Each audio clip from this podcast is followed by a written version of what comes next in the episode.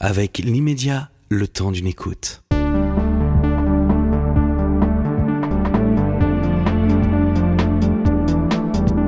Cette émission vous est proposée par l'immédiat. Pourquoi une émission présentée par Frédéric Tadei? Alain Badiou, euh, vous n'êtes pas le philosophe français le plus connu en France, mais vous êtes euh, le plus redouté et certainement l'un des plus étudiés à l'étranger. Il faut dire que vous êtes aussi euh, le plus radical, le plus révolutionnaire, au sens politique du terme. C'est d'ailleurs l'intérêt de du premier tome de vos mémoires qui viennent de paraître chez Flammarion sous le titre Mémoire d'outre-politique 1937-1985. Vous y racontez comment et pourquoi vous êtes devenu révolutionnaire, car vous ne l'avez pas toujours été. Hein. Et au fond, si vous étiez devenu euh, acteur ou inspecteur des eaux et forêts, comme vous y avez songé, peut-être que vous ne le seriez jamais devenu. Peut-être même encore plus tard car euh, j'ai été euh, au Parti socialiste dans une époque où il était difficile de dire qu'il préparait la révolution. Hein. C'était euh, le Parti socialiste qui était au pouvoir pendant la guerre d'Algérie. Enfin, il a fallu que je surmonte, au fond, mes premiers engagements pour parvenir à la définition que vous donnez de moi. c'est peut-être le, conflit avec votre mère quand vous étiez enfant qui a décidé en partie de votre parcours politique. Oui, d'une certaine façon, parce que le rapport à ma mère a été extrêmement difficile. Euh, elle était euh, mécontente d'à peu près tout ce que je faisais. Elle n'avait pas souhaité ma naissance, à vérité, et donc elle reportait son amour sur mon frère aîné.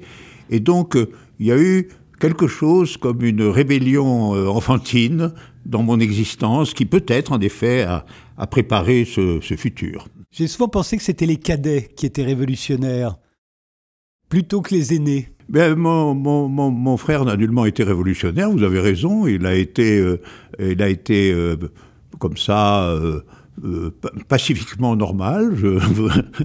Et c'est moi, en tant que second, qui ai porté tout du long de mon existence le verdict de ma mère, qui était, pour faire bref, que j'étais en trop. Vous dites euh, qu'il faut savoir fuguer. Vous l'avez fait à 4 ans, vous le racontez euh, en détail. Vous l'avez euh, fait encore à 30 ans en quittant votre femme et vos enfants. et il paraît que vous le faites encore, vous disparaissez assez régulièrement. Oui, mais de façon plus contrôlée tout de même. L'âge finit par se faire sentir comme un peu contradictoire avec ce genre de fantaisie.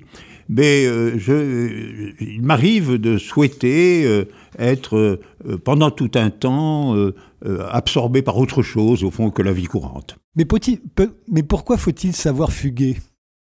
Bien parce que si on ne sait pas fuguer, on ne saura pas non plus fuguer, si je puis dire, y compris idéologiquement, de, ce qui vous domine.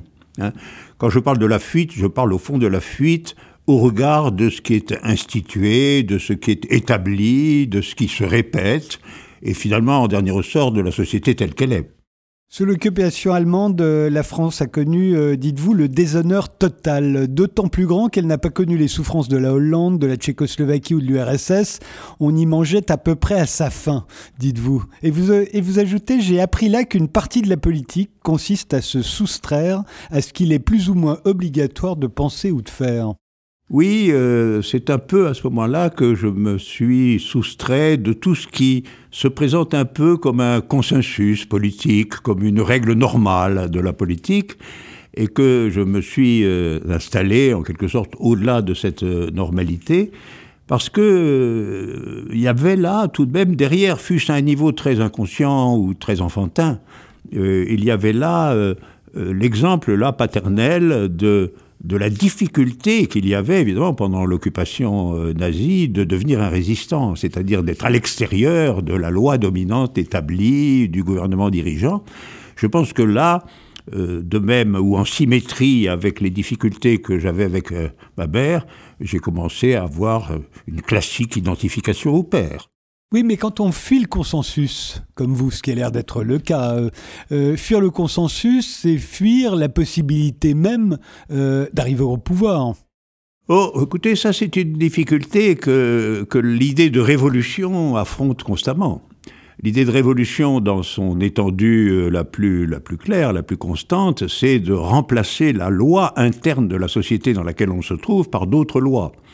Et donc c'est toujours quand même un processus qui, dans ses origines et, dans une partie de son développement, est une rupture presque imprévisible ou en tout cas extrêmement difficile à maintenir avec justement euh, le monde tel qu'il était. On en a une expérience euh, tout à fait historique chez nous avec la Révolution française de 89. Hein. Euh, il est évident que l'ensemble du pays était très profondément royaliste, ça, il n'y a pas de doute là-dessus. Vous avez connu les bombardements pendant l'occupation. Euh, vous étiez à Toulouse euh, lors des, des, bombardements de Toulouse. Vous deviez avoir 6 ans à l'époque. Vous en avez conservé un souvenir euh, assez effrayant. Euh, vous le racontez comme tous ceux qui ont connu les bombardements à l'époque, mais comme ils sont de moins en moins nombreux, malheureusement, ma mère m'a souvent parlé des bombardements qu'elle aussi a connus. Oui. Mon père qui ne les a pas connus, par exemple, ne sait pas ce que c'est. Et effectivement, et je le vois dans le compte rendu qui est donné quelquefois dans la presse du fait qu'on a bombardé telle ou telle ville, par exemple au Moyen-Orient euh, ou ailleurs, et où on considère ça comme un acte de guerre ordinaire finalement. Or, pour ceux qui subissent le bombardement, et là mon, souvenir d'enfance euh, me faisait participer à ce groupe, le bombardement aérien est quelque chose d'absolument terrible parce que euh, on ne perçoit pas vraiment la, provenance de l'explosion. On, on, voit des, incendies s'allumer euh, très brutalement. Euh, on voit la possibilité que la chose tombe au milieu de gens qui sont absolument indifférents ou qui n'ont rien à voir avec le conflit considéré.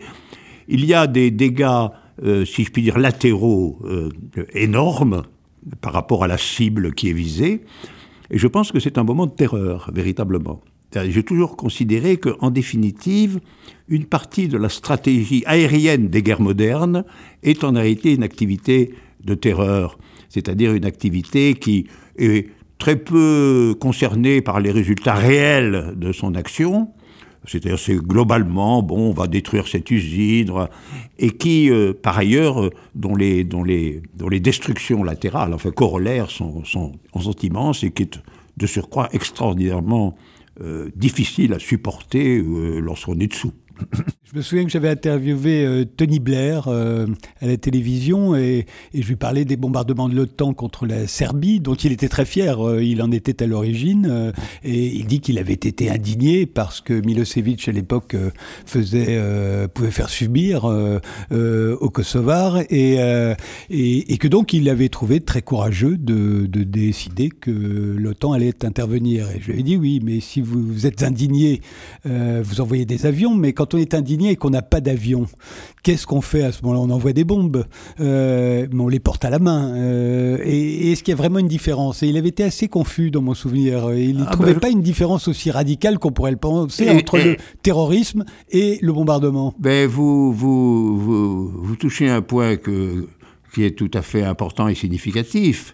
Euh, il y a tout un mouvement de pensée des dominants euh, qui consiste à à dissimuler entièrement qu'ils sont eux-mêmes des terroristes et à désigner par contre euh, quiconque avec des moyens euh, tout à fait différents et quelquefois en effet euh, préhistoriques hein, des actes de violence. Mais la violence étatique, euh, nous le savons maintenant, est une violence démesurée la plupart du temps par rapport aux objectifs qu'elle poursuit. Et donc on devrait la considérer, depuis en tout cas les bombardements aériens de la dernière guerre mondiale et, ce qui a tout, et tout ce qui a suivi, on devrait la considérer comme étant terroriste, en effet. Le problème des drones euh, vient s'ajouter à cela, et là on est encore plus près de la définition même du terrorisme. Ah ben immédiatement. Et, et qui plus est, un terrorisme d'autant plus coupable que euh, c'est à 3000 km de l'objectif qu'on appuie sur un bouton euh, pour envoyer la terreur alors que le terroriste euh, ordinaire est un piéton. Alain Badiou, euh, votre père était mathématicien, il était professeur comme votre mère, ils étaient résistants tous les deux. Euh, votre père est devenu maire de Toulouse à la Libération, il est resté 14 ans. Vous avez grandi en étant le fils euh, du maire socialiste d'une des plus grandes villes de France. Euh, euh ça n'est pas rien, hein. pourtant vous en parlez peu, euh, comme si cette proximité avec le pouvoir n'avait pas compté. Votre père a compté, vous parlez beaucoup de lui, il a eu beaucoup d'influence sur vous, mais pas ce qu'il était. Euh, d'une certaine manière, euh, euh, ce qu'il était me touchait de façon indirecte, c'est-à-dire je, n'étais pas instruit véritablement de l'ensemble des détails de la politique, j'étais trop jeune pour ça.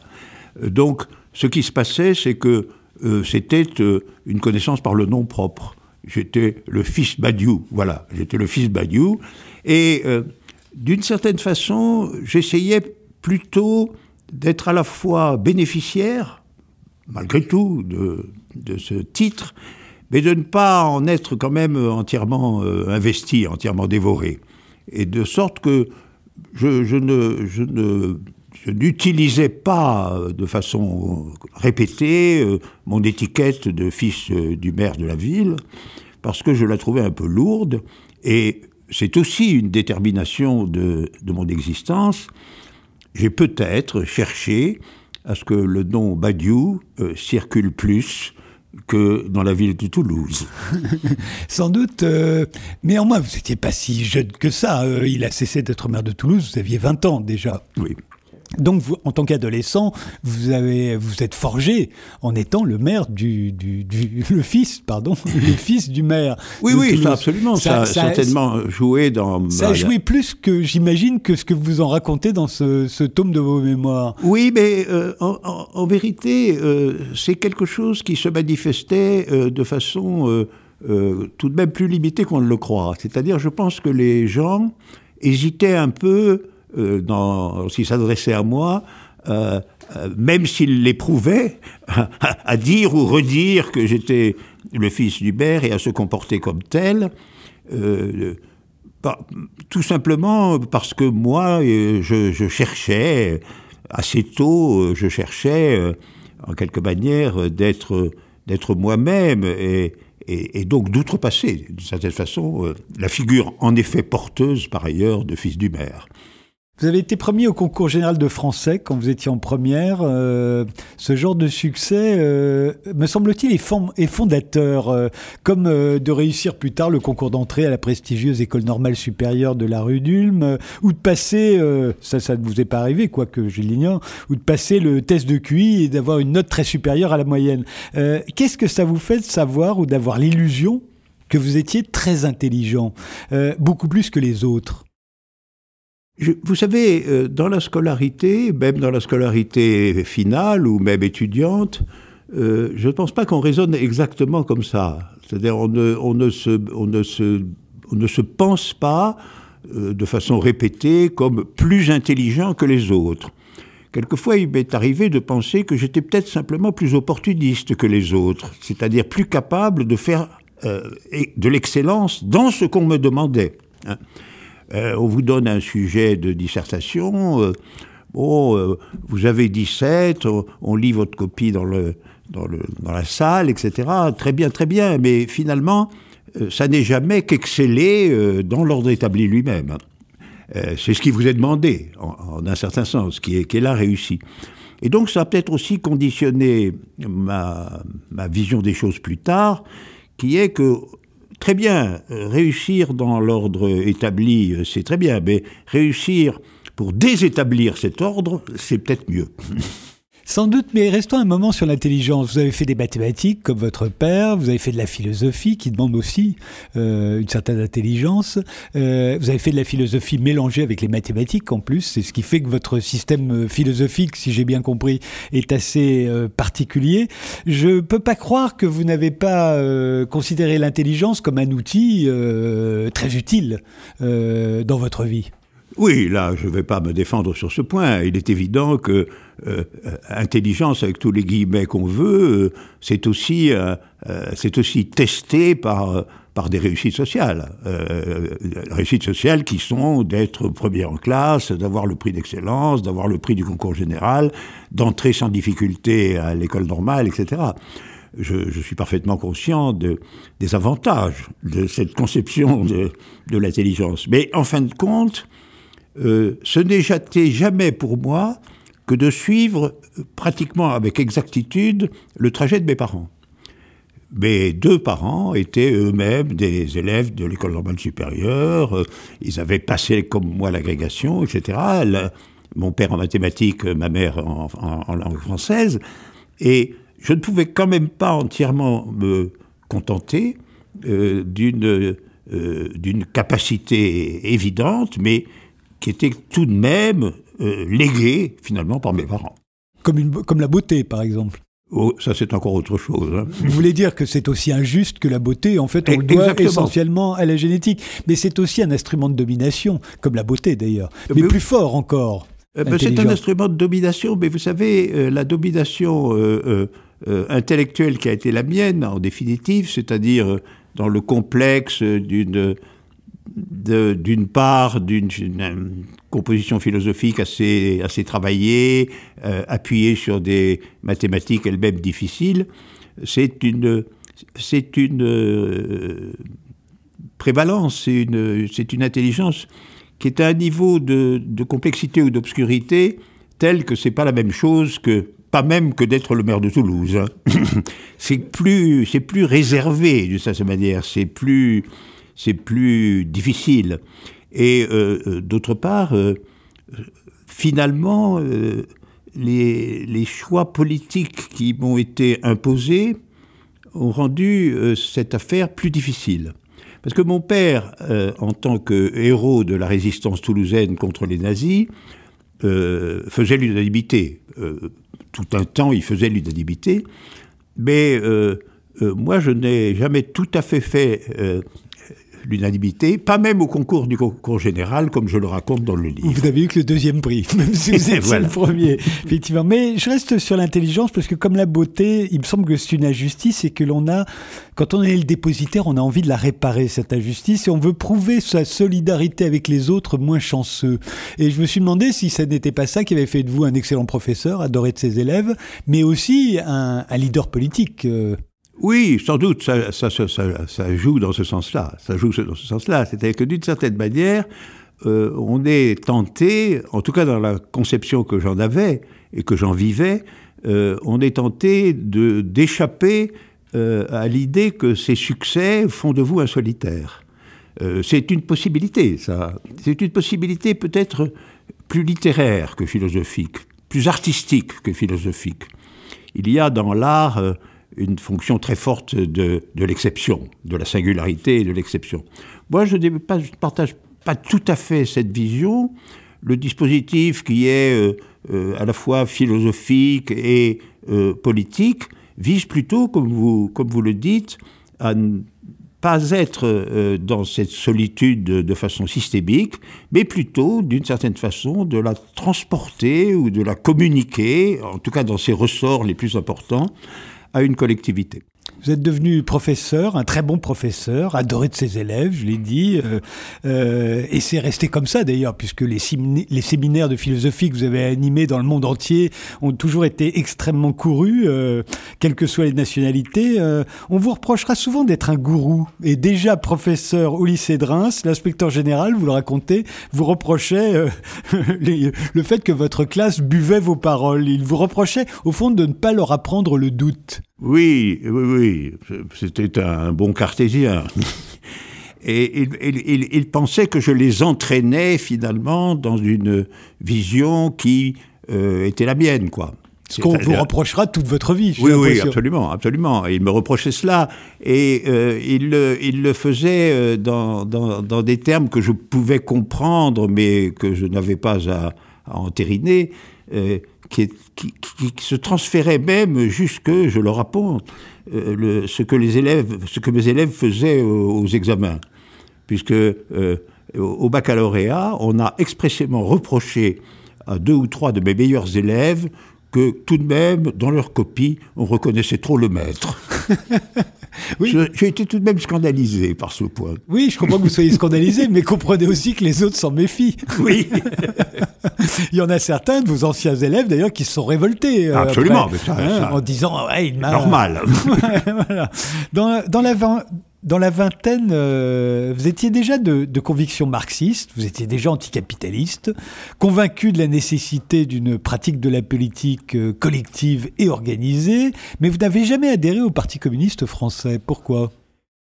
Eh bien parce que les expériences successives que j'ai eues du Parti communiste français ont été euh, toutes, à mes yeux et dans mes critères, finalement décevantes.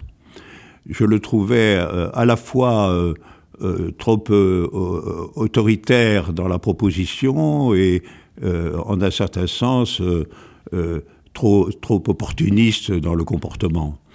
Et le, fait que mon, que mon père, qui était, je crois, très sincèrement euh, hostile à l'ordre établi, n'ait jamais imaginé de pouvoir travailler au Parti communiste, ça a sûrement joué. Hein, Il était socialiste, lui. Ça, ça a joué.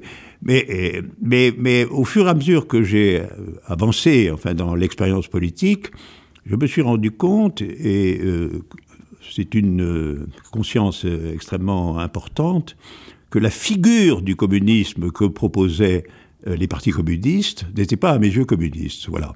C'est-à-dire qu'en réalité, au lieu que le parti soit euh, le porteur amené à se dissoudre de la conviction, il était le maître de la conviction et qu'il le restait euh, sous la forme tout simplement de ce qui était appelé de façon entièrement paradoxale et indéfendable euh, un État communiste, c'est-à-dire un État géré par le Parti communiste, alors que Marx explique de façon parfaitement convaincante et détaillée que c'est une figure impossible et que en réalité euh, la révolution, une fois victorieuse, doit immédiatement travailler au dépérissement de l'État. Euh, et euh, au lieu de ce dépérissement de l'État annoncé par Marx de façon très claire, nous avons eu différentes variantes d'une dictature indéfinie du parti-État. Alors que le parti devienne parti-État m'a toujours paru absolument contraire aux, enseignements primordiaux de Marx, étranger au marxisme, et donc relevant relevant d'une invention communiste qui, à mes yeux, était inacceptable. Donc vous êtes hostile à un parti communiste français stalinien, euh, on peut le comprendre, on reviendra sur la figure de Staline hein, euh, qui est différente, mais, mais, mais ce qui est quand même tout à fait étonnant dans votre parcours, Alain Badiou, quand on vous connaît, comme je vous connais aujourd'hui, c'est que vous êtes resté longtemps socialiste, en tout cas militant socialiste. Après la SFIO, vous rejoignez le PSU, vous devenez secrétaire de la fédération PSU du Val-de-Marne, et là franchement j'ai du mal à me représenter l'Alain Badiou que je connais, euh, le dernier penseur euh, radical, le dernier penseur communiste, euh, comme on va le voir. J'ai du mal à vous imaginer dans la peau d'un inoffensif fonctionnaire social-démocrate.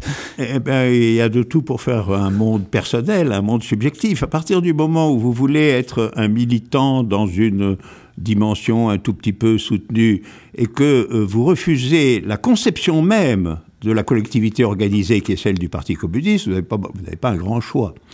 Donc je suis devenu très tôt, en réalité, un opposant socialiste à l'intérieur du Parti socialiste, et je l'ai fait d'autant plus volontiers que c'était dans le contexte de la guerre d'Algérie, que donc le Parti socialiste était véritablement coupable, coupable, il, était au gouvernement à ce moment-là, C'était le pouvoir euh, qui, a, qui, a, aggravé la, la guerre. Il a aggravé la guerre coloniale, et que mon père était un opposant à cette orientation, un opposant euh, tout à fait euh, vigoureux, donc là, j'ai trouvé pendant un temps, euh, dans cette figure de militantisme interne au Parti socialiste, figure euh, d'opposant interne, ce qui est permis au Parti socialiste, pas au Parti communiste, hein, j'y ai trouvé euh, la double satisfaction de suivre ou de rejoindre la position de mon père, et finalement de pouvoir intervenir dans la situation existante d'une façon réellement antagonique, opposition euh, à la guerre euh, d'Algérie, sans avoir pour autant entré dans la doctrine du parti-État, euh, de l'État pseudo-communiste que les partis communistes proposaient. Et en plus, le Parti communiste français manifestait sur la question de la guerre d'Algérie une grande réticence à s'engager il avait en réalité la doctrine secrète que si la France quittait l'Algérie, ce serait l'Amérique qui s'y installerait. Et, de ce point de vue-là, il, n'a pas milité comme il l'aurait pu, en mobilisant toutes ses forces contre la guerre. Vous auriez pu rejoindre Mendès. Mendès France, c'est lui qui vous a pratiquement euh, euh, ému le, premier. Hein, oui, absolument. mais là, là, là, c'était, c'était tactique. C'était parce qu'il a fait euh, sur cette question dans son ensemble des discours qui étaient convaincants.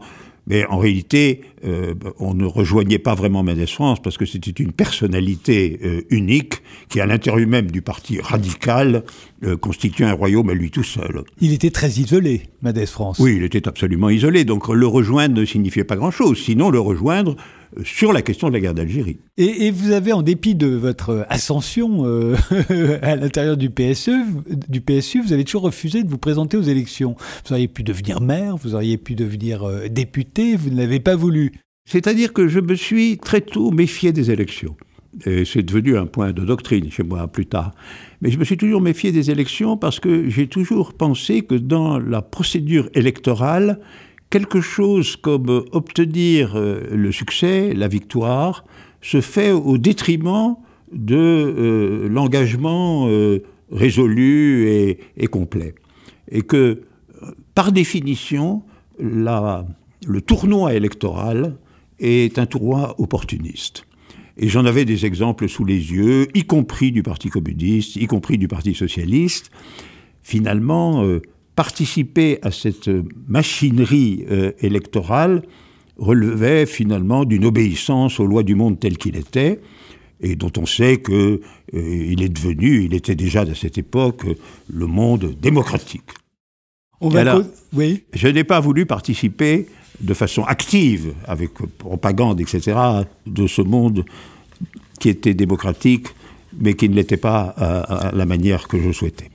On va continuer de, revenir sur votre livre, euh, Alain Badiou, euh, le premier tome de vos mémoires qui vient de paraître chez Flammarion. Euh, on va voir comment vous êtes devenu un vrai révolutionnaire, ce que vous n'étiez pas jusqu'à 32, 33 ans pratiquement. mais ça va être dans un prochain numéro.